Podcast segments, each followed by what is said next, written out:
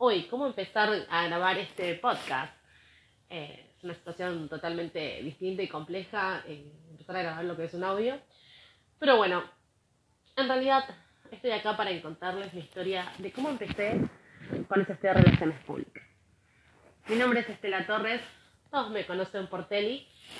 Hace un año y medio creé mi emprendimiento, ¿sí? fundé ST Relaciones Públicas, pensando en cómo desarrollar aspectos de mi profesión y otros aspectos como estrategia y marketing para poder ayudar a emprendedores, a empresas a montar su negocio. Básicamente ese sería el objetivo, ¿no? Me encanta enseñar, entonces siempre estuve emprendiendo en todo lo que es el área educativa. Hace aproximadamente tres años, mi mentalidad dio un giro y me dice, la mente me dice, Estela, me parece que este es un momento en el cual tenés que empezar a dar un giro a tu vida. Y yo, no, estaba como que en mi zona de confort, había, tenido, había sido mamá hacía menos de un año, tenía mi trabajo fijo en relación de dependencia, podía hacer determinadas actividades y podía combinar en ese momento mi vida personal, pero en ese momento me quedo embarazada de mi segundo hijo que fue un proceso bastante difícil, tuve que tomarme licencia, por lo cual estaba mucho tiempo en mi casa. Y entonces uno tiene que empezar a crear nuevas oportunidades. Y fue lo que me sucedió.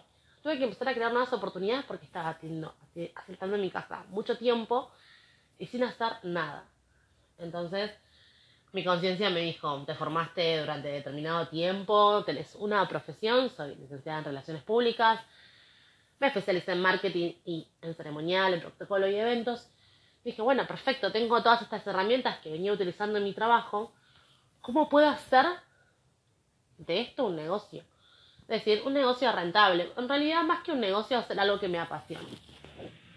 Simplemente en el 2017 quedó como una posibilidad un pequeño logo diseñado así nomás, sin mucha estructura, y la posibilidad de empezar a crear contenidos empezando a hablar de las relaciones públicas y todo. La realidad es que nace mi segundo bebé y yo empiezo con lo que es una depresión postparto. Así que mi mente no daba un paso hacia adelante. Mi mente estaba estancada y no podía trabajar en eso por lo que estaba soñando hace un par de meses. La verdad que la depresión cuando, cuando uno es mamá no, es una situación muy fácil porque de hecho yo tenía un nene más chico, tenía este nuevo bebé y la verdad que me costó muchísimo encontrarme de nuevo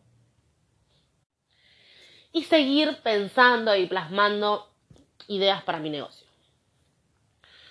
Cuando decido volver a mi trabajo en relación de dependencia, porque claramente mi proyecto de independizarme y hacer lo que me gusta había quedado de lado, me encuentro en un lugar en el cual me sentía ajena, donde sentía que no podía lograr todo lo que había venido pensando hacía mucho tiempo atrás. Dejé mi trabajo, me fui en muy buenos términos y la verdad que me llevé muchos compañeros admirables y decidí empezar a formarme de nuevo.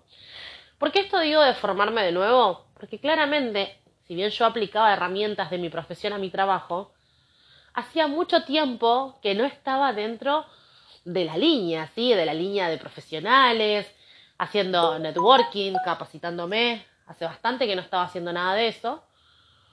Por lo cual decido irme a hacer un posgrado a un posgrado en dirección estratégica, lo cual directamente ese posgrado me dijo, Teli, ya está. Es el momento de que empieces tu negocio.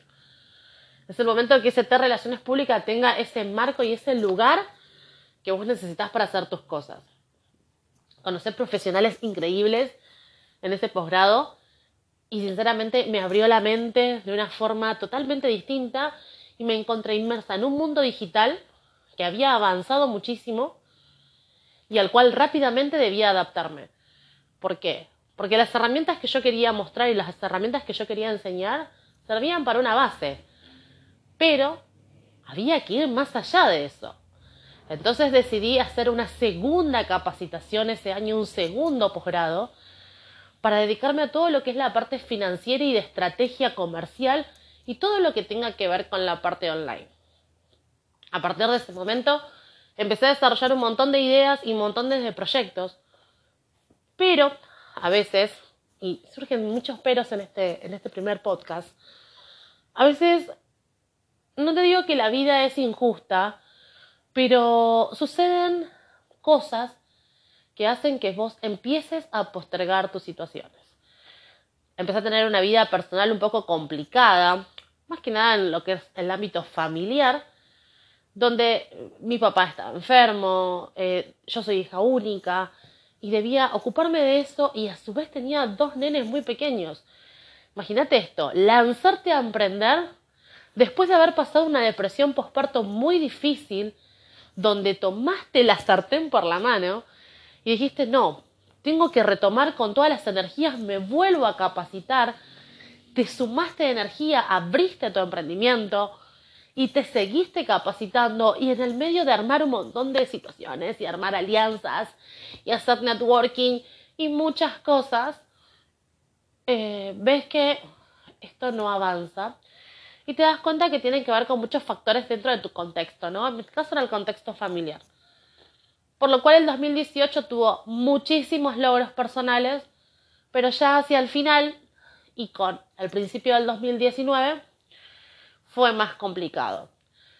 Todo ese inicio complicado del 2019 se vino arrastrando a lo largo de este año, no lo voy a negar, por lo cual emprender para mí se convirtió en una tarea un poco difícil que dentro de mi cotidianeidad no llegaba a cubrir con los tiempos.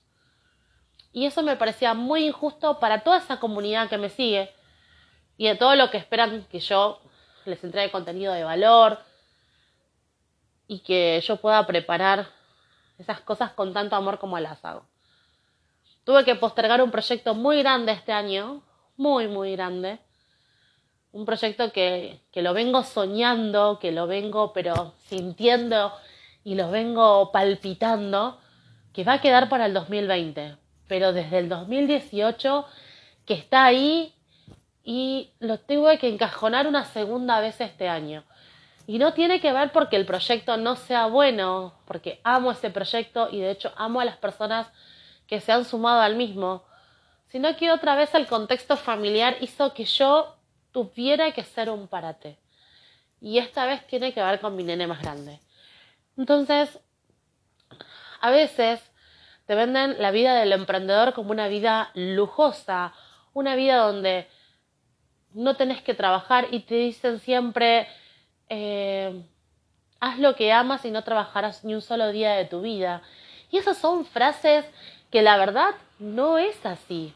Porque si vos no trabajás ¿sí? Porque si no trabajas, obviamente no progresás. Y por más que ames lo que haces, es un trabajo diario, una construcción. Si vos un día dejas las cosas de hacerlas, seguramente van a seguir funcionando si tomaste las decisiones correctas. Pero sos la cabeza de ese negocio, sos la cabeza de ese microemprendimiento, sos la cabeza de esa idea. Entonces hay que trabajar fuertemente. Cuando uno tiene niños pequeños se complica un poco. No quiero decir que sea imposible, pero no es la foto de la mamá emprendedora súper divina, con todo ordenado y los hijos ahí, ella resplandeciente. Esa no es la foto de la mamá emprendedora.